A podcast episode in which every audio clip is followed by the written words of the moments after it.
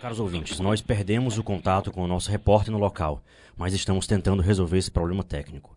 Ainda não sabemos se realmente foi um problema ou interferência causada por alguém ou alguma coisa.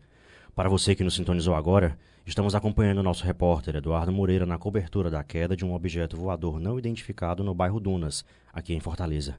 A produção? Ah, já, já restabelecemos o contato. Eduardo, como está a situação? Eu estou próximo do local da queda. Vejo algumas luzes brilhantes. Estão ficando mais fortes. Meu Deus! Meu Deus! Eles estão vindo! São eles! Meu Deus! Não!